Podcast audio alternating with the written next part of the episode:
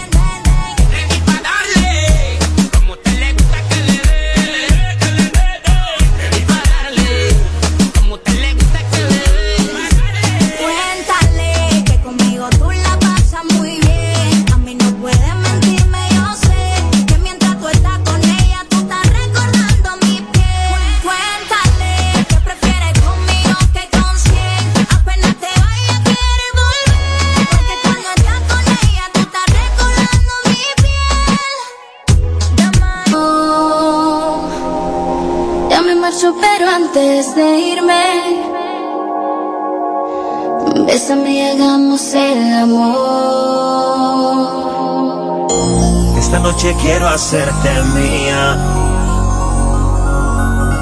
Porque presiento que es el final. Llévate contigo mis caricias. Por si acaso no nos vemos más. Decidí recuperarte, sin una buena explicación, decidiste marcharte. Después de tantas cosas que callaste, Faltó el valor, ¿cuál fue la razón de no preguntarme? Es mi contestación, fue la desesperación que te llevó a aquel error, por creer que ocuparon mi espacio y no. Aquí tienes mi contestación, fue la desesperación que te llevó a aquel error, por creer que ocuparon mi espacio y no. La gente sin saber continuamente me preguntan qué ha sido de ti. Por creer que ocuparon mi espacio y no. Pero nada le puedo decir. Si logro sonreír, inventaré algún modo para vivir. Sin ti. se nos muere el amor, va directo al vacío. Se nos cae en pedazos lo que un día construimos. Todos aquellos sueños cuando éramos niños se nos han derrumbado, arruinando lo que nos prometimos. Me cansé de tu forma de ser, ¿por qué no saber del amor aquel? La luz de tu ser, explícame cómo se comparte un querer. Me cansé de tu forma de ser, ¿por qué no saber del amor aquel? De tu indecisión que me trae confusión, ya yo me cansé. Cuando decidí recuperarte sin una buena explicación decidiste esparciarte Después de tantas cosas que callaste Te faltó el valor ¿Cuál fue la razón de no preguntarme? Te quiero compartido algo absurdo, sentimientos divididos. Has perdido la cordura Y un adiós en tu captura una mala decisión Aquí tienes mi contestación. Fue la desesperación que te llevó a aquel error Por creer que ocuparon mi espacio y no. Aquí tienes mi contestación. Fue la desesperación que te llevó a aquel error Por creer que ocuparon mi espacio y no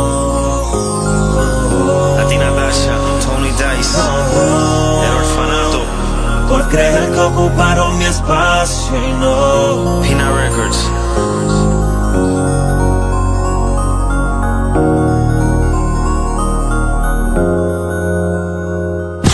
Líder 927. Siempre éxitos.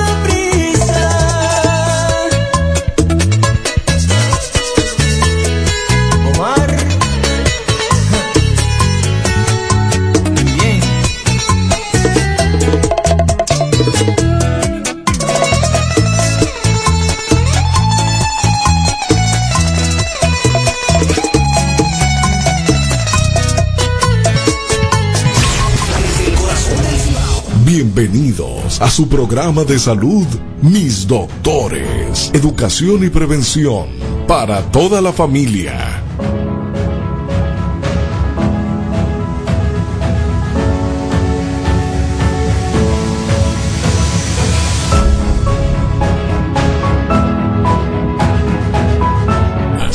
En Cediclin puedes realizarte todo tipo de sonografía, Doppler, Color biopsia dirigida por sonografía, análisis de laboratorio, radiografía y electromiografía.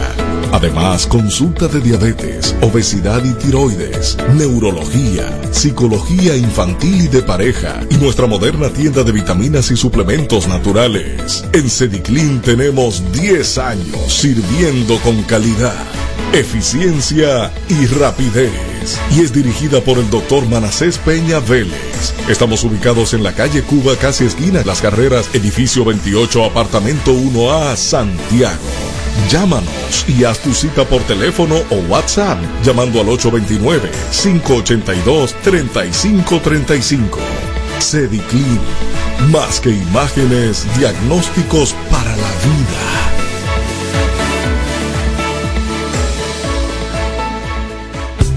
En el Instituto Materno Infantil en Santiago está la unidad ginecológica del doctor Adriano Pérez. Ofrecemos consultas sobre enfermedades de la mujer, seguimiento de embarazo, captura para la detección del virus del papiloma humano, sonografía y todo tipo de cirugía ginecológica. Estamos en el edificio profesional tercer nivel, consultorio 306, teléfono y WhatsApp 809-879-6040. Unidad Ginecológica Doctor Adriano Pérez. Atención integral a la mujer de hoy. Bienvenidos a su programa de salud, Mis Doctores. Educación y prevención para toda la familia.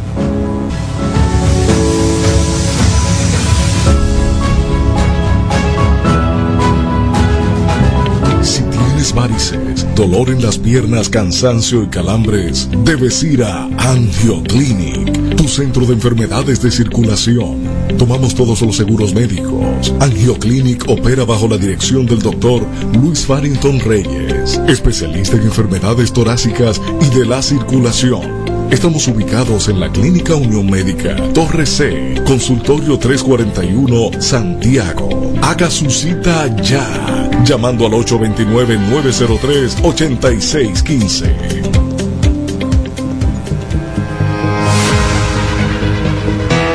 Un diagnóstico certero. Bienvenidos a su programa de salud, Mis Doctores. Educación y prevención para toda la familia.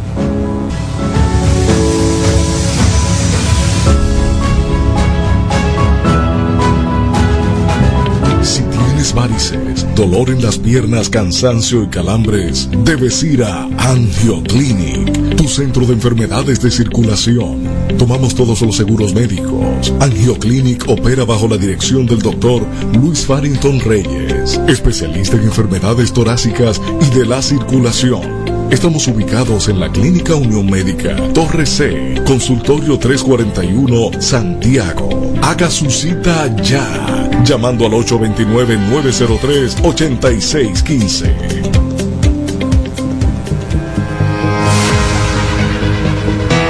Un diagnóstico certero es vital para un tratamiento eficaz. En Cediclin puedes realizarte todo tipo de sonografía, Doppler, Color, biopsia dirigida por sonografía, análisis de laboratorio, radiografía y electromiografía. Además, consulta de diabetes, obesidad y tiroides, neurología, psicología infantil y de pareja y nuestra moderna tienda de vitaminas y suplementos naturales. En Cediclin tenemos 10 años sirviendo con calidad, eficiencia y rapidez. Y es dirigida por el doctor Manacés Peña Vélez. Estamos ubicados en la calle Cuba, casi esquina, Las Carreras, edificio 28, apartamento 1A, Santiago. Llámanos y haz tu cita por teléfono o WhatsApp llamando al 829-582-3535. Cediclin, más que imágenes, diagnósticos para la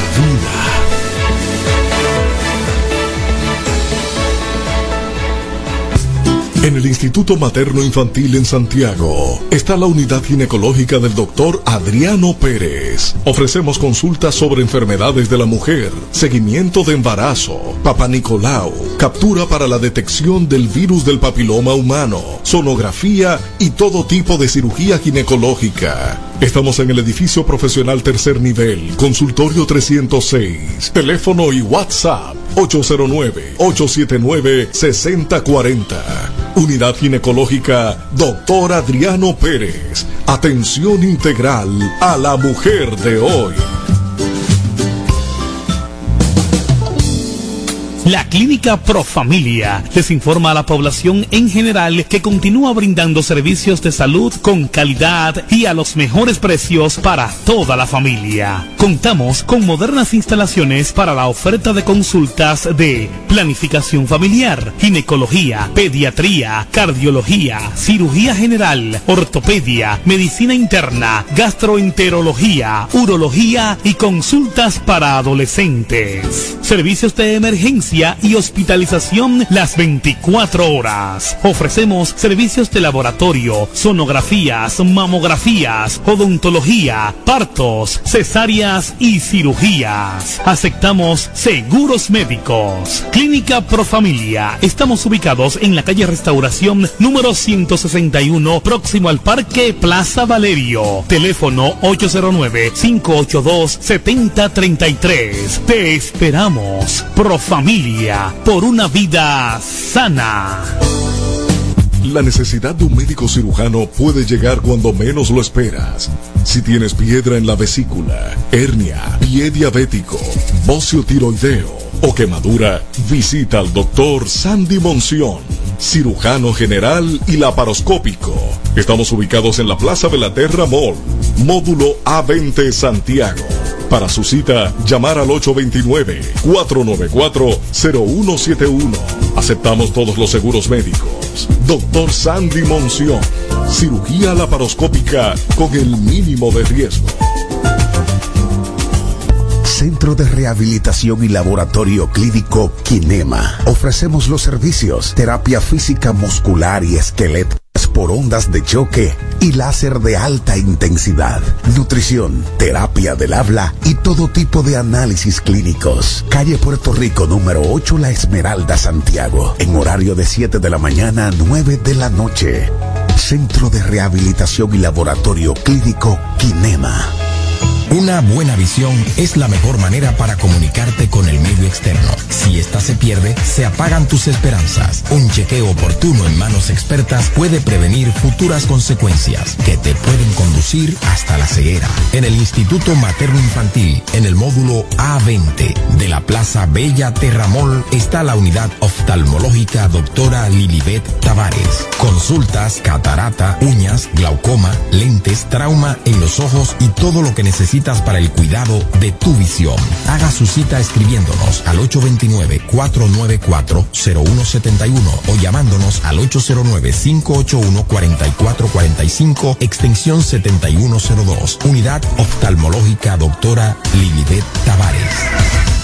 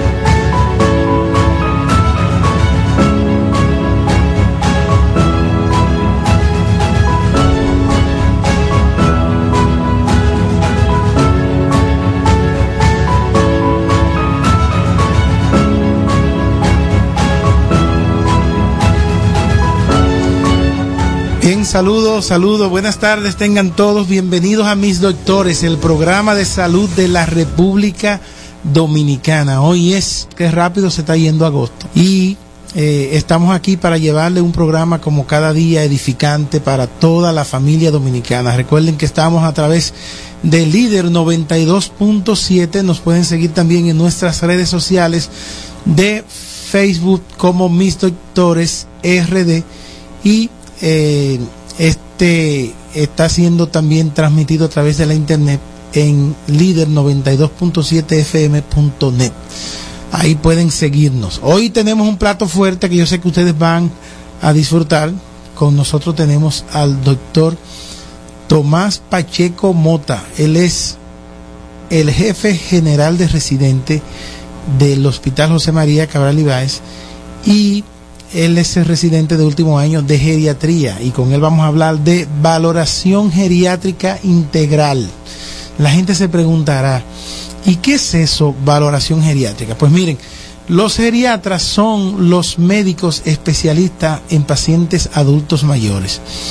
Para no decirle anciano, Tomás. Para no decirle Para no decir anciano, porque el asunto es que ahora cualquier muchachito tiene. ¿Ustedes ven paciente a partir de qué edad? A partir, en el hospital, a partir de los se- 70 años. 70 años. Entonces ya cualquier muchachito tiene 70 años. Entonces, Eh, eso es cierto. eh, eh, para, para que no se sientan mal, estos pacientes eh, mayores son atendidos por los médicos geriatras y vamos a hablar qué implica una valoración integral a estos pacientes. ¿Qué cosas nosotros debemos tomar en cuenta? Porque muchas veces quizás lo que pensamos es que ya papá está viejo y que esos son achaques de la vejez. Vamos a dejarlo así. Vamos a dejarlo así, eh, ya son sus últimos días, déjenme tranquilo. Algunas veces los mismos pacientes dicen, ya no luchen más contra mí, no, no, no, no me estén llevando al médico porque eh, ya eh, yo estoy acabando de vivir, déjenme morir tranquilo.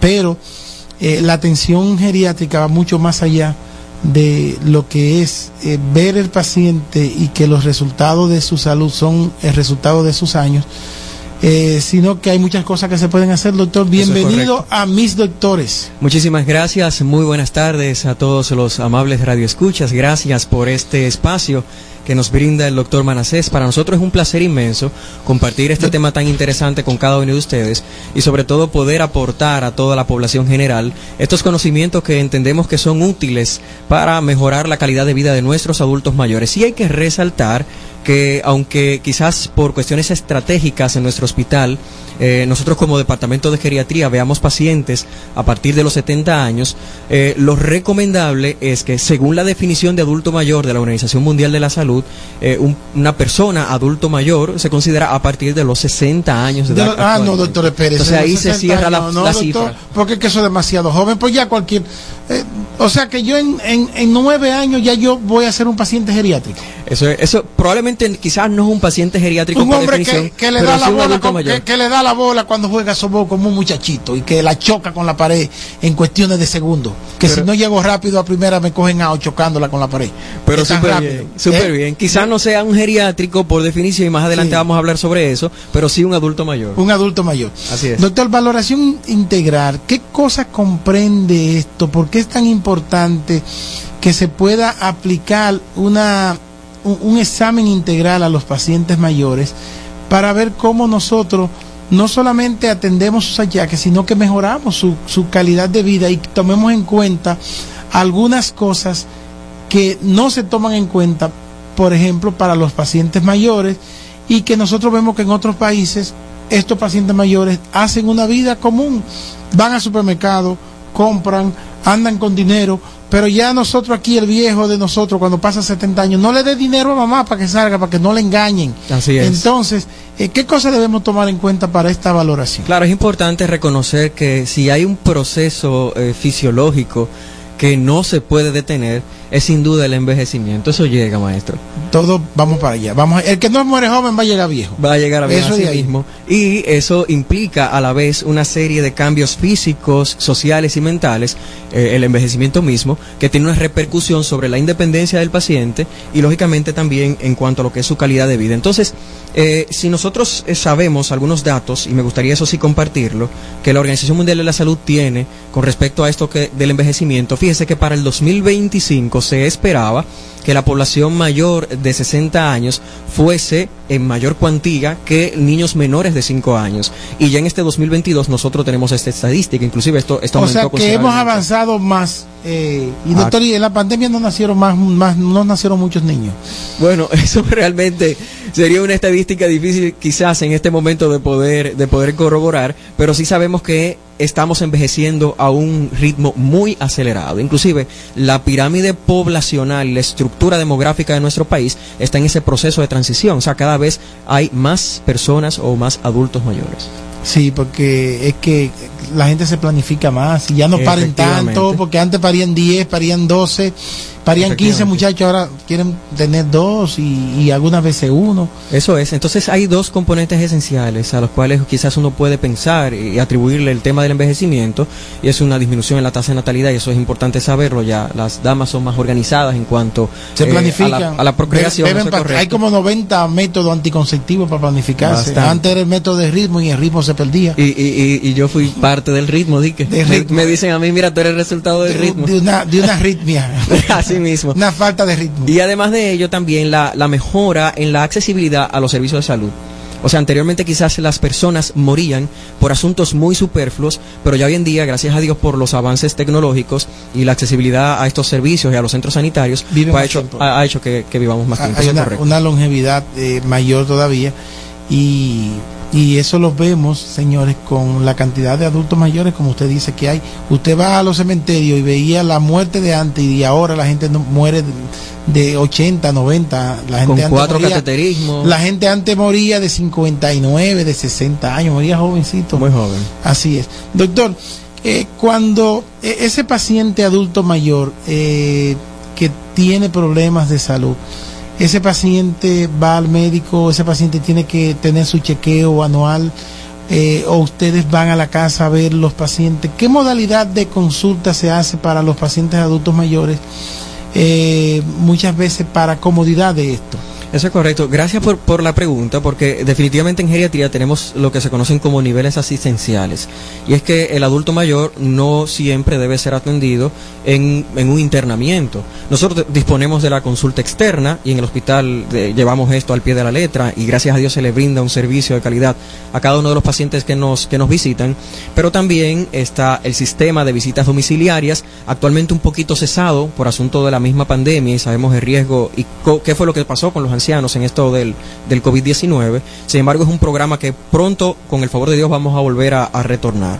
Entonces, eh, también existe lo que son las unidades de agudos. Bueno, existen varios niveles que pueden facilitar la atención al paciente envejeciente y uno de ellos muy importante es la visita domiciliaria. O sea, eh, y- e inclusive también resaltar lo que es el internamiento domiciliario, en el cual el, el geriatra y también un equipo multidisciplinar va a la casa, evalúa al paciente de principio a fin, se le hace toda una historia clínica, este mismo proceso conocido como valoración geriátrica integral, que no es más que este proceso de evaluación multidimensional, eh, viendo al anciano de un punto de vista más completo, más holístico, y luego de ello pues se de- determina si ese paciente debe ser ingresado quizás por esa condición de salud o bien sea puede ser manejado de manera ambulatoria con un seguimiento muy estrecho en su propio domicilio. Bien. Bien, tenemos, eh, nos dice Balmi que no se escucha, hay que ver si es la transmisión en Facebook que no se está escuchando, vamos a, ver, eh, a fin de que nuestra eh, audiencia pueda disfrutar también por Facebook de la presencia del doctor Tomás Pacheco Mota en nuestros estudios, quien nos está edificando hoy acerca de lo que es esa atención integral que necesitan los pacientes adultos mayores. Doctor, cuando nosotros estamos valorando este tipo de, de paciente, eh, ¿qué otra cosa nosotros podemos tomar? ¿Qué otras cosas se toman en cuenta para lo que es esta valoración integral? Usted me va a contestar eso después que regresemos de esta pausa comercial.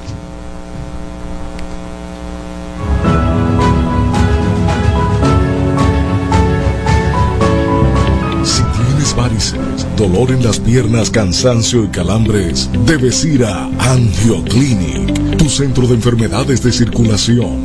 Tomamos todos los seguros médicos. Angioclinic opera bajo la dirección del doctor Luis Farrington Reyes, especialista en enfermedades torácicas y de la circulación. Estamos ubicados en la Clínica Unión Médica, Torre C, Consultorio 341, Santiago.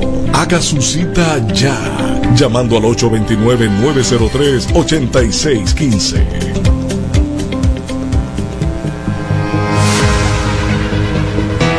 Un diagnóstico certero es vital para un tratamiento eficaz. En Cediclin puedes realizarte todo tipo de sonografía, Doppler, Color, biopsia dirigida por sonografía, análisis de laboratorio, radiografía y electromiografía. Además, consulta de diabetes, obesidad y tiroides, neurología, psicología infantil y de pareja y nuestra moderna tienda de vitaminas y suplementos naturales. En Cediclin tenemos 10 años sirviendo con calidad, eficiencia y rapidez. Y es dirigida por el doctor Manacés Peña Vélez. Estamos ubicados en la calle Cuba, casi esquina de las carreras, edificio 28, apartamento 1A, Santiago. Llámanos y haz tu cita por teléfono o WhatsApp llamando al 829-582-3535. Cediclin, más que imágenes, diagnósticos para la vida.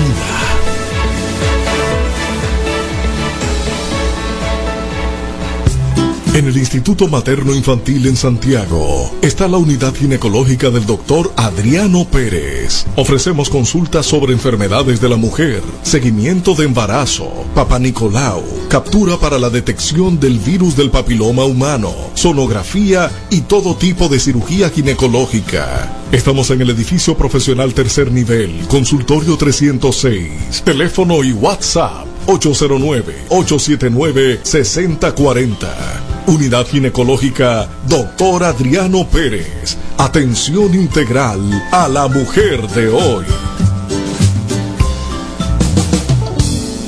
La Clínica Profamilia les informa a la población en general que continúa brindando servicios de salud con calidad y a los mejores precios para toda la familia. Contamos con modernas instalaciones para la oferta de consultas de planificación familiar, ginecología, pediatría, cardiología, cirugía general, ortopedia, medicina interna, gastroenterología, urología y consultas para adolescentes. Servicios de emergencia y hospitalización las 24 horas. Ofrecemos servicios de laboratorio, sonografías, mamografías, odontología, partos, cesáreas y cirugías. Aceptamos seguros médicos. Clínica Profamilia. Estamos ubicados en la calle Restauración número 161, próximo al Parque Plaza Valerio. Teléfono 809-582-7033. Te esperamos. Profamilia por una vida sana. La necesidad de un médico cirujano puede llegar cuando menos lo esperas. Si tienes piedra en la vesícula, hernia, pie diabético, bocio tiroideo o quemadura, visita al doctor Sandy Monción, cirujano general y laparoscópico. Estamos ubicados en la Plaza de la Terra Mall, módulo A20 Santiago. Para su cita, llamar al 829-494-0171. Aceptamos todos los seguros médicos. Doctor Sandy Monción. Cirugía laparoscópica con el mínimo de riesgo. Centro de Rehabilitación y Laboratorio Clínico Kinema. Ofrecemos los servicios terapia física muscular y esquelética, terapias por ondas de choque y láser de alta intensidad, nutrición, terapia del habla y todo tipo de análisis clínicos. Calle Puerto Rico número 8 La Esmeralda, Santiago, en horario de 7 de la mañana a 9 de la noche. Centro de Rehabilitación y Laboratorio Clínico Kinema. Una buena visión es la mejor manera para comunicarte con el medio externo. Si esta se pierde, se apagan tus esperanzas. Un chequeo oportuno en manos expertas puede prevenir futuras consecuencias que te pueden conducir hasta la ceguera. En el Instituto Materno Infantil, en el módulo A20 de la Plaza Bella Terramol, está la unidad oftalmológica doctora Lilibet Tavares. Consultas, catarata, uñas, glaucoma, lentes, trauma en los ojos y todo lo que necesitas para el cuidado de tu visión. Haga su cita escribiéndonos al 829-494-0171 o llamándonos al 809-581-4445 extensión 7102. Unidad oftalmológica doctora Lilibet Tavares.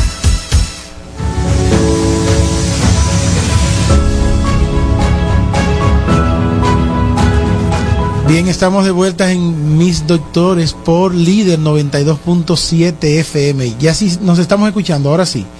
Eh, se está escuchando. Señores, pueden llamarnos al 809-583-9270. 809-583-9270 es la vía de comunicación que tenemos directa para que ustedes puedan comunicarse. También en nuestra página de Facebook, también por ahí pueden eh, pueden eh, llamarnos.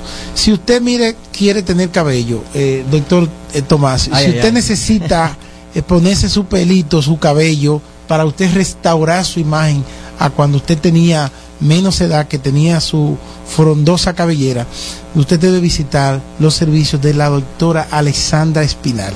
No tiene que salir del país. Yo antes de en el 2012, 2013 yo pensaba ir a Miami, déjame ir a Turquía, A Turquía. hacerme a Turquía, que es famoso, hacerme mi trasplante, hasta que conocí la doctora Alessandra Espinal y en el 2014 me hice mi microtrasplante con la técnica FIU sin cicatriz, pelo a pelo. Y desde esa fecha, miren eh, el cambio que he dado con todo esos cabellos que tengo. La doctora Alessandra Espinal en la suite metropolitana, en el ho- Hospital Metropolitano de Santiago, en la suite 504, tiene competencia con para hacerle ese microtrasplante. Y lo importante es que usted puede hacer una cita con ella vía WhatsApp sin costo adicional llamando al 829-669-1444. Doctora Alessandra Espinal. Y si usted ha escuchado hablar de lo que es un físico, doctor, ¿usted sabe lo que es un físico? Un físico. La gente viene de Estados Unidos, doctor, yo quiero hacerme un físico. Pues ya en Dominicana se hacen físico. El doctor Washington Acosta, internista intensivista, está en Torre C de Clínica Unión Médica del Norte, en el consultorio 246 en horas de la mañana y 343 en horas de la tarde. Así que si usted quiere hacerse un chequeo completo en horario de 8 a 6 de la tarde, usted puede llamar al 829-340-7913 o llamar a la Unión Médica al 809-226-8686, extensión 4246, si se va a atender en horas de la mañana, y 4343 si se va a atender en horas de la tarde. Doctor Washington Acosta, internista intensivista. Y el doctor Miguel Adonis Mejía es el urólogo de Santiago. Así como el monumento es el símbolo de Santiago, el doctor Miguel Adonis es el urólogo de Santiago. Mire, problema de los riñones, de la vejiga, de la próstata, impotencia sexual, infertilidad masculina. Eh, si usted tiene, eh, necesita su prótesis de pene, la famosa bombita, el doctor le resuelve, no tiene que salir del país. El doctor está en la avenida Juan Pablo Duarte, en la Plaza Bellaterra Mall, en la suite 306 en Santiago, con el teléfono 809 581-4445, extensión 7306. Y su cita por WhatsApp al 809-292-6135. Doctor Miguel Adonis Mejía, urólogo. Y si lo que el problema suyo es de dolor y usted tiene mucho dolor, entonces usted tiene que visitar la unidad del dolor de la doctora Robani Baez, que es especialista en medicina del dolor. Independientemente de donde sea que le duele, usted tiene que buscar solución a ese dolor para que usted tenga una mejor calidad de vida.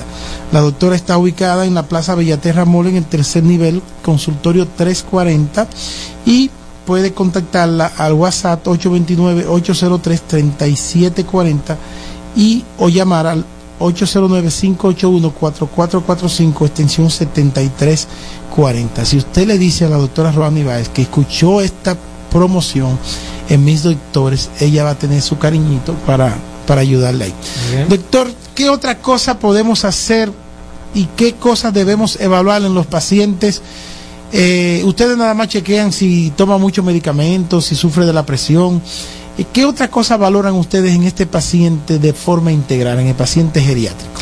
Gracias por la pregunta, eh, doctor. Fíjese, lo interesante de la valoración geriátrica integral es que nos permite tener esa concepción más acabada del paciente. Sucede que cuando el anciano es visto, quizás por un facultativo eh, que no tiene ¿verdad? las herramientas disponibles o quizás este protocolo bien establecido para evaluar un adulto mayor, hay ciertas cosas que pueden pasar por alto y lo que busca la valoración geriátrica integral es justamente establecer todo un protocolo y un sistema de evaluación para este paciente. Entonces nosotros nos, nos centramos en cuatro esperas que entendemos son la base para la correcta evaluación del adulto mayor. Y esta es la respuesta que le dan los sistemas sanitarios a este caso del envejecimiento y sobre todo para la atención médica del envejecimiento.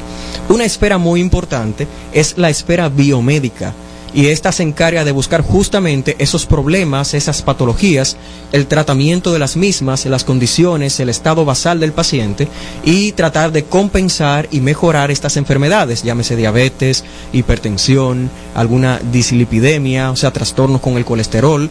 Esta es la evaluación médica que haría, en cierto sentido, un médico internista. Entonces, este es un punto de, comparación, digamos, entre el geriatra y el internista. Sin embargo, hay que resaltar también que le damos un seguimiento muy estrecho a otra esfera que para nosotros es fundamental y es la esfera funcional. O sea, la capacidad que tiene ese individuo para mantener su grado de independencia, que es justamente lo que le ayuda a mejorar y a percibir lo que es la calidad de vida. Entonces, la parte funcional, cómo camina papá, si se puede desplazar, si tiene algún Si puede trastorno de la de marcha. noche solo a ir al baño. Eh, y no caerse, Y y no caerse. fracturarse la cadera, si tienes riesgo de caída y de inestabilidad. Para nosotros eso es todo un capítulo, inestabilidad y caídas, y es porque cuando un paciente tiene algún tipo de trastorno de la movilidad, tiene algún tipo de trastorno de la marcha y posterior a eso se cae, se fractura la cadera, ya tenemos un paciente que quizás era, una- era un anciano sano, que no tenía ninguna enfermedad conocida y va perdiendo poco a poco su grado de, de independencia y esto es deleterio lógicamente para su pronóstico. Eh, El doctor Desprader, un radiólogo, decía, a lo viejo había que cuidarlo de la 3C, que era caída, catarro o neumonía. O neumonía. Y la otra C era diarrea, que yo no voy a decir el término, pero que había que cuidarlo de eso, eh, porque descompensaba mucho eh, al paciente mayor. Entonces siguen estas tres C, siguen estas, estas condiciones siendo quizás la descompensación más fuerte que tienen los pacientes adultos mayores, porque un paciente con diarrea va a tener un desequilibrio hidroelectrolítico importante es que puede eh, cau- causarle la vida hasta eh, que el paciente esté con trastornos mentales por ese desequilibrio de esos electrolitos. Eso es correcto. Hay que tener en cuenta de que, de que si bien es una mnemotecnia muy interesante, sí existen muchas enfermedades más eh, que pueden desestabilizar ese, ese equilibrio en, en el estado basal del paciente. A nosotros siempre nos interesa mucho que posterior a identificar una enfermedad en un, en un adulto mayor, nosotros podamos tratar esa enfermedad y desde luego trabajar en la rehabilitación. Que dicho sea de paso, además de, de la geriatría, tener el compromiso de identificar, diagnosticar, manejar las enfermedades del adulto mayor, tiene también el gran compromiso de la rehabilitación de ese individuo para tratar de, vol- de devolverlo a su estado basal o bien que no se deteriore aún más. En cuanto a estas esperas que mencionaba con anterioridad, tanto esta espera biomédica con todos los aspectos clínicos, las analíticas que se le indica, que sea una radiografía, que sea un electrocardiograma, para evaluar la parte clínica del paciente, mencionaba también la importancia de la esfera funcional. Hay una esfera que para nosotros juega un, rol importantísimo en la calidad de vida del paciente, es la esfera mental. Y aquí en esta esfera mental nosotros buscamos trastornos cognitivos, que son aquellas alteraciones neuroconductuales tan características en los pacientes eh, adultos mayores, trastornos del sueño y desde luego que sí las alteraciones o los trastornos afectivos, porque sabemos que una de las, de las características características o una de las enfermedades eh, más frecuentes en el, en el adulto mayor, que no es propia del envejecimiento, eso sí hay que resaltarlo, es la depresión y la ansiedad. A veces pensamos que, que papá ya, ya no se motiva como antes, ya papá no sale al dominó, que eso es normal del envejecimiento y probablemente nuestro, nuestro paciente, nuestro abuelito, esté cursando con un trastorno depresivo o con alguna alteración en el estado de ánimo y nosotros lo demos, demos como algo del envejecimiento y no lo es.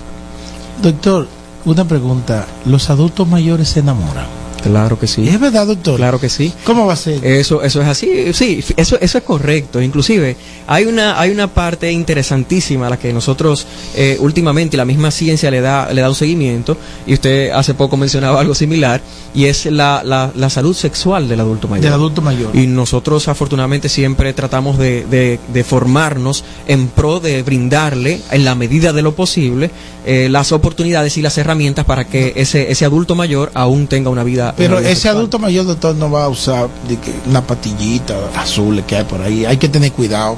Fíjese que se hacen evaluaciones, por eso la, la importancia de la valoración O sea, que usted- ustedes lo valoran y ver si el, si el viejito se puede beber su patillita, su, su chin de pastilla, su cuartico de se pastilla. le da su ayuda, sin lugar a yompearlo, pa dudas, yompearlo. pero desde luego que sí, si no Sí. existe ninguna contraindicación absoluta, eh, nosotros evaluamos contraindicaciones relativas también, y desde luego que sí, que el acompañamiento con un psicoterapeuta sexual, y yo sé de paso en el hospital, eh, tenemos una doctora que nos da apoyo en cuanto, en cuanto a esto, pues ese, ese paciente puede beneficiarse todavía. Decía, decía la doctora, ahora no recuerdo el nombre y que me disculpe, que no solamente se trata quizás de, de, de- de un coito tan común, ¿verdad? Como Sí. sucedería en, en- en adultos jóvenes, pero sí ella da algunas herramientas y algunas técnicas que la, la pareja eh, eh, envejeciente puede utilizar y mantener cierto grado de sexualidad activa. Y, desde luego y- sí. y me dicen que cuando estos adultos mayores se enamoran, como que se, se de todo porque se eh, ut- utilizan menos fármacos, están más happy, más contentos. Entonces parece que el amor es un aliciente para tratar eh, esos problemas que vienen con la, con la vejez. Eso es correcto, porque inclusive le da y le devuelve hasta, hasta la medida de lo posible dignidad de vida y calidad de vida al paciente. Me gustaría resaltar la, la- una de las de la última esfera y la esfera social, que para nosotros también juega un rol interesantísimo en la evaluación del adulto mayor. Y es que la pobreza por sí mismo eh, tiene un impacto importante y notable sobre el pronóstico de vida de cualquier individuo. O sea que el adulto mayor cuando vive solo, por ejemplo, eh, no tiene hijos quizás, es difícil que vaya a cumplir con un tratamiento. Es difícil que ese paciente pueda tener una rehabilitación tan rápida como una persona que tenga una buena red de apoyo. Entonces, para nosotros es muy importante saber cuál es la condición de vida del paciente, cómo está conformado su, su seno familiar, eh, cómo está funcionando también la dinámica familiar para poder establecer, gracias a, los a las entidades sociosanitarias, eh, también existen instituciones en el país como el Consejo Nacional de la Persona Envejeciente, el CONAPE, que le da seguimiento a este tipo de casos de ancianos o de pacientes envejecientes que tienen la, la- la- este, este grado de vulnerabilidad social que para nosotros es, importante. Doctor, usted lo dice y no lo sabe, pero y, esa diferencia que ocurre en estos estratos sociales eh, es, es abismal, porque el abuelo rico no es igual que el abuelito pobre. Jamás. El abuelo rico siempre es una persona sabia, eh, que los, los hijos y los nietos quieren disfrutar de su consejo, eh, quieren tenerlo siempre con, con ellos para hablar y jugar,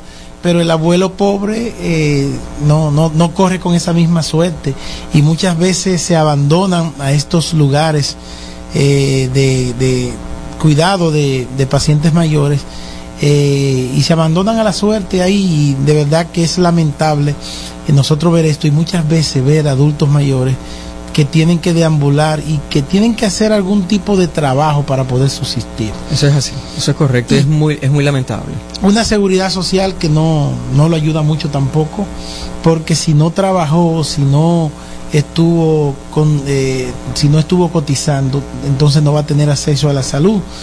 Y eh, afortunadamente hoy en día eh, el Estado se ha preocupado porque estos pacientes mayores reciban el seguro subsidiado de SENASA a fin de que ellos puedan tener asegurada eh, lo básico de la salud.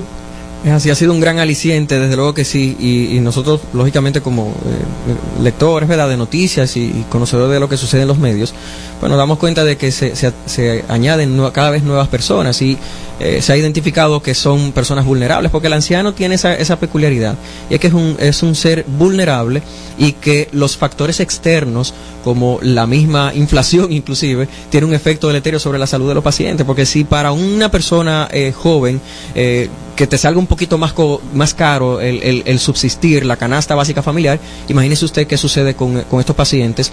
Y voy a abrir un paréntesis en, ul- en la última de las esferas que guarda mucha relación con la parte social, es la nutricional. Y es que lastimosamente muchas veces por estos mismos asuntos, eh, estas mismas circunstancias sociales, nosotros encontramos estos pacientes con desnutrición importante, eh, desnutrición proteico-calórica que es muy frecuente en ellos y que hay que hacer intervenciones a tiempo para tratar de mejorar. Esa desnutrición a veces tienen, qué sé yo, déficit vitamínicos tan importantes que tienen una repercusión en, en su estado cognoscitivo y después esos pacientes empiezan a presentar alteraciones neuroconductuales propias de una desnutrición por un asunto social. Y ahí se va Pero concatenando. esa desnutrición es por porque no tienen alimentos, porque tienen algún problema de absorción, porque no tienen sus dientes y quizás eh, no pueden absorber. eh, el trozo de pechuga no se absorbe igual que si la pechuga estuviera licuada, doctor. Entonces usted Eso- tiene que entender. Eso es correcto. Entonces, hay, hay, hay esto- ¿esos factores influyen? Sí, hay dos, o sea, existen varias causas que, que, que pueden, que, que, que sería bueno recalcarlas, y es que con el paso del tiempo sobre el individuo, existen una serie de alteraciones celulares y moleculares, y eso es lo que define el envejecimiento. Y que cada uno de los sistemas, cada uno de los órganos del cuerpo van lógicamente modificándose y van trastornándose porque es el paso es el paso del tiempo. Eh, y sí lógicamente en el paciente anciano por ejemplo si ha tenido si ha sido si ha, sido alcohólico eh, esos, esos pacientes muchas veces desarrollan gastritis atróficas autoinmunitarias tienen déficit de, absorción de vitaminas específicas.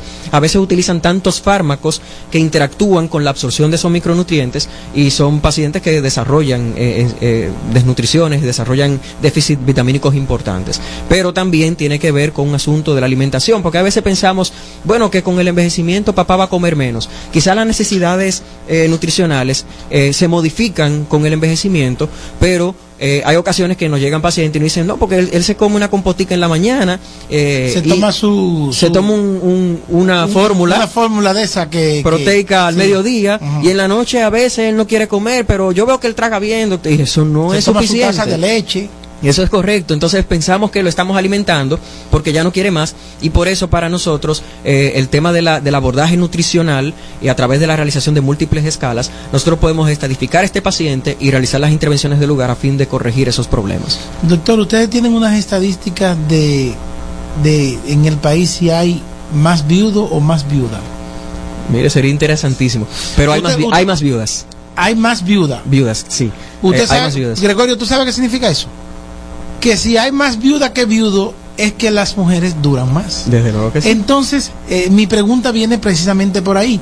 ¿Se enferman más los varones que las mujeres o la longevidad y la supervivencia es más fuerte en las mujeres que en los hombres? Porque si tenemos más viudas es porque los hombres se están muriendo primero. Así es, así es. Definitivamente sabemos que existen ciertas enfermedades que guardan relación con el sexo como un factor no sexo, modificable. doctor, con el sexo. Con el sexo no. como- Oh, doctor, con- ah, bueno, porque no, usted no me habla de género, usted me habla de sexo. Ah, bueno, es un Sí. tema polémico. Eh, po- ok, o sea, no hay enfermedad ligada al género, hay una enfermedad ligada al sexo. Así es. Aunque algunos géneros son muy propensos a enfermedades por, por ser del género. Por ser del género. Pero ese tema lo Por vamos a ser- tra- ese es otro tema. Ese es otro tema que lo vamos Es a otro tema más complicado. Pero sí, la realidad es que las estadísticas dicen que, por ejemplo, en nuestro país, una esperanza de vida aproximadamente de los 72, 73 años para el sexo masculino, 75, 76 años para el sexo femenino, las mujeres nos llevan ventaja. Nos llevan ventaja. Es que las mujeres se estresan menos y se preocupan menos. Si la, la mía me está escuchando, me, me iba- me seguro dice, sí, pero eso si no tiene un hombre que la estresa como tú, que lo coge todo suave, que todo chilling, tranquilo. Pero sí, y, y hay algunos factores hormonales que también Influyen sobre eso. Y hábitos tóxicos también, que La- son importantes la- tenerlos en cuenta. Es cierto, las mujeres quizás toman menos alcohol, fuman menos. Anteriormente sí, porque eh, si hablamos de envejeciente, pensamos en lo que ocurrió hace tiempo atrás, para hablar de la, de la, de la actualidad. Pero actualmente eso del tema del hábito tóxico ya se va equiparando en ambos sexos, esa es la realidad. Las mujeres no toman casi alcohol a esa edad. eh, No, no, no, muy extraño. O sea, inclusive cuando nosotros estamos, eh, evaluamos Doctor, estos pacientes. Yo una vez vi una paciente que, que cuando eh, me llegó de un domingo en la mañana, blandita, eh, sudorosa, y le digo yo eh, que si que si ella había tomado algo y me dice que ella se había tomado una cervecita Ajá. y yo pienso que es una malta que se había tomado de esta Una malta buena. una malta de estas que son oscuras eh, que no voy a decir nombre, pero me dijeron que no, que fue una verde que se tomó y yo Ah, tan bueno. temprano decía, ay, a los domingos por la mañana desde que se levanta se toma su su su cervecita de esa verde y digo yo, ah, bueno, pues déjeme ver si fue la glicemia que se le bajó entonces. Eh, ahí efectivamente se le había bajado la glicemia. Hay muchos diabéticos mayores, generalmente la diabetes ataca mucho eh, los mayores, es quizás eh, de las enfermedades que más se ven y junto con la hipertensión. Sí, bueno, eso son estadísticas nacionales y sabemos que aproximadamente un 33% de la población dominicana sufre hipertensión. Ronda la cifra de los 33% diabéticos. mucho, doctor. Muchísimo. 33 de cada 100 sufre de presión alta. Es un 33% de, de- de personas en nuestro país, según las últimas estadísticas, hablan de, de- la, in- la incidencia de hipertensión arterial y un 13.4% de diabetes mellitus. Y eso lógicamente llega, llega al paciente anciano. Sí pasa, y hay que resaltarlo, que a medida de que mejora la accesibilidad a los servicios de salud y a medida de que, de que el envejecimiento progresa, hay muchas enfermedades que anteriormente solamente uno la veía en los pacientes jóvenes que ya uno empieza a ver en los pacientes ancianos. Y otra cosa es que pacientes jóvenes con enfermedades que anteriormente le, co- le- le- le costaban la vida, llegan ya por asunto de, intervenciones terapéuticas a envejecer. Entonces, aquellos pacientes jóvenes que, sufrían inclusive hasta de trastornos eh, eh, mentales, eh, envejecen y tú te das cuenta que, la, la cosa va cambiando. El viejo Remigio ha tenido varias recaídas. Ya no lo llevaron al médico. El médico vino aquí y dijo que lo dejaran tranquilo. Científicamente hay un momento donde ya ustedes le dicen a los familiares de los pacientes, vamos a tirar la toalla y ya no vamos a luchar, vamos a dejarlo tranquilo. No, no me diga que sí, doctor. ¿Cómo Eh, va a ser? está, está interesante la pregunta. Está interesante la pregunta porque se trata quizás de, de algo, un concepto que nosotros conocemos como limitación terapéutica. Es- Limitación terapéutica. Así es, que es cuando uno ha identificado que el paciente quizás tiene digamos un mal pronóstico a corto plazo. Pero ¿qué pasa con este paciente que se ha caído y que, y que entendemos que puede ser recuperable? Nosotros tomamos en cuenta el grado previo de funcionalidad y eso inclusive también los ortopedistas es algo que le- lo tienen muy en cuenta porque eh, depende del grado previo de funcionalidad si el paciente se puede beneficiar de un procedimiento quirúrgico o no. Pero realmente nosotros siempre tratamos de, de llevar ese paciente en la medida de lo posible, atendiendo también las voluntades familiares a su estado basal. O sea, si se cayó, se fracturó la cadera y entendemos que no hay riesgo para su, para su cirugía y que el paciente quizás por, tiene algún deterioro cognitivo, eso ya va limitando. Cuando usted habla de deterioro cognitivo que tiene algún trastorno. Demencia. Una demencia. Una demencia. Una demencia senil. El término demencia senil ya, ya no lo estamos No es senil, utilizando. no es senil. Ya no existe. Demencia vascular. Eh, eso es un tipo de demencia, De demencia- solamente. de demencia. Pero sabemos bien que además de la demencia vascular existen demencias neurodegenerativas y son, por ejemplo, la enfermedad de Alzheimer, que es una de las más frecuentes. Doctor, entonces, ese paci- esa doñita de 93 años que estaba mojando las flores y de repente se cae y se rompe la cadera. Pero resulta ser que la cadera no se rompió cuando ella se cayó, sino cuando estaba parada. Doctor, ¿y cómo es eso? Con una fractura patológica. Que son esas fracturas que no están asociadas al trauma, pero que pueden estar asociadas a enfermedades como la osteoporosis. Se recomienda entonces que esa doñita que estaba caminando ayer se le ponga su prótesis aunque tenga 93 años. Eh, siempre se hacen evaluaciones de densitometría ósea para, pa- y lógicamente las, las- los estudios de imágenes para valorar la calidad del hueso y realmente conocer si ese, si ese, si ese hueso puede soportar una prótesis y volverse otra vez a ponerse de pie.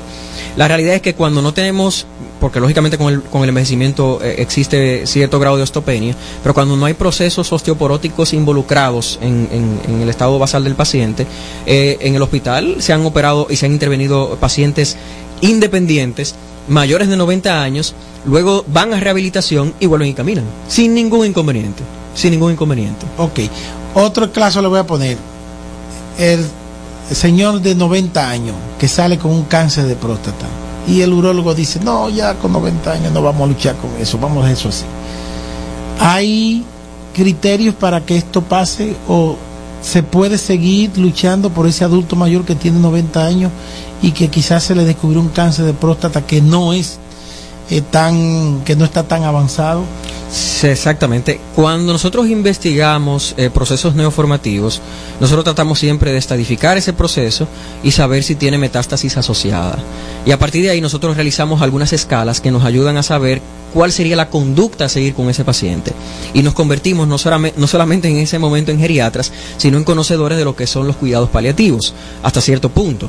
Porque existen escalas como la Palliative, Palliative Performance Scale, el índice de Karnofsky, que te dice si ese paciente tiene un proceso neoformativo, dependiendo su grado de funcionalidad, ¿qué tú vas a hacer con ese paciente?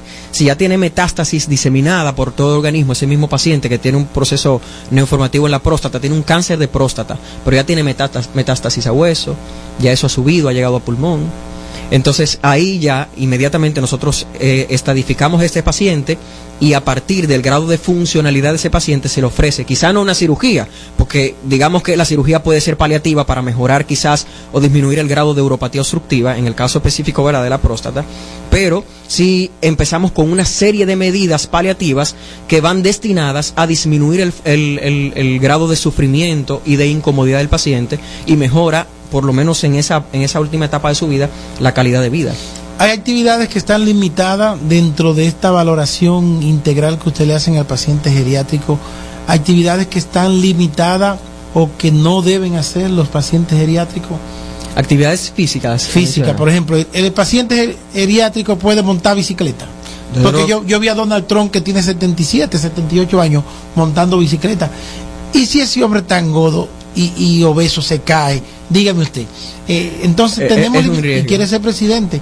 Quiere Va a ser tener 81 si gana de nuevo la presidencia. Pero te, te metió también algunos problemas. Sí, sí, tiene, lo vi ahí que le- le- Tiene unos temas ahí pendientes que uno- vamos a uno- ver. uno- unos temas fiscales ahí, vi una, una casa que le...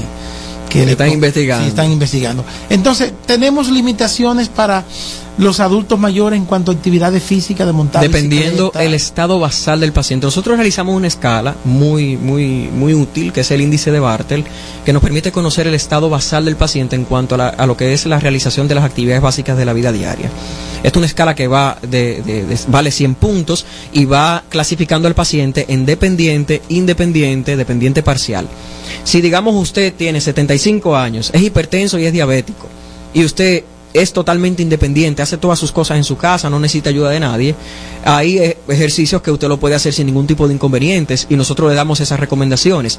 Si usted, digamos que ha tenido una fractura previa de cadera, pero que se rehabilitó y aún así quedó con cierta limitación para la marcha, hay otros ejercicios que nosotros vamos conformemente instruyendo y adaptando para ese grado de dependencia del paciente. E inclusive, ya el paciente que está totalmente postrado y encamado, con la ayuda de, los asistentes en fisioterapia, hay ejercicios también aplicables para ello. Entonces, en el anciano no están contraindicados los ejercicios, sí hay que evaluar para saber el grado de funcionalidad y el estado basal del paciente y su estado físico general para saber específicamente cuáles serían los eh, ejercicios más convenientes. Ya papá cogió cama, dicen algunos hijos. Papá cogió cama, tiene cinco días que no se levanta. Ya cogió cama. Y eso lo asocian a que la muerte es inminente y viene por ahí. Se relaciona esto que el pueblo conoce como coger cama eh, y, una muerte inminente, una muerte próxima. No guarda relación, la realidad, para nada. Inclusive nosotros, bueno, hace poco, una experiencia, ¿verdad? Ingresamos a un paciente a sí mismo por disminución del estado de vigilia. O sea, un doncito que ya no se quería parar, ya no se quería mover y los familiares, bueno, ya, ya casi está listo. Y cuando nosotros lo investigamos tenía una infección de vías urinarias, se trató, se mejoró y se sentó y se paró y ya. Y se paró. Santo y volvió a caminar. Y o volvió sea a caminar no, co- sin- no cogió cama. sin ningún in- inconveniente. ¿Qué sucede? Así y sería importante resaltarlo que el paciente anciano tiene manifestaciones atípicas de enfermedades. Entonces muchas veces estos, estos pacientes tienen hasta una neumonía y la manifiestan quizás con, un, delirium, lo que la gente conoce como, una, locura ahí del, anciano, ¿verdad? Pero son síndromes confusionales agudos que lo hacen producto de procesos infecciosos.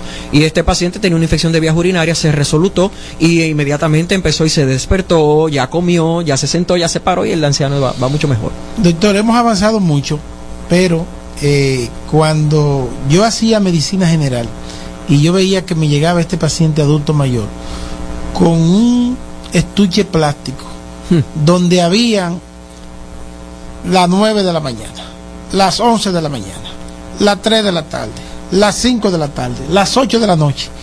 Yo decía, pero esto está muy bien organizado, esto está bien, se ve muy bien organizado, el abuelo está muy bien organizado, pero hay muchas personas que dicen, ya papá no dura mucho, porque papá se toma como 10 medicamentos diarios. ¿Hay una relación entre la cantidad de medicamentos y el tiempo que pueda durar ese paciente? Eh, Sería quizás muy subjetivo pensarlo de esa manera, porque pueden ser que la gran mayoría de esos medicamentos sean, sean vitaminas. Sean vitaminas. Sean vitaminas, porque los ancianos sí acostumbran a suplementarse con mucha frecuencia. Sí, ya cuando son fármacos con principios activos que tienen un efecto eh, fisiológico importante, eh, nosotros, bueno, hay un tema im- eh, de muchísima relevancia en geriatría, es la polifarmacia. La o sea, aquellos pacientes, y eso pasa con, con nuestros abuelitos, que toman más de tres medicamentos. O sea que todo aquel que tome más de tres medicamentos, el abuelito toma más de tres medicamentos, sería bueno que lo viese un geriatra por la siguiente razón. Estos, estos fármacos en tanta cantidad muchas veces interactúan unos sobre otros y pueden causar muchos desequilibrios y por eso es importante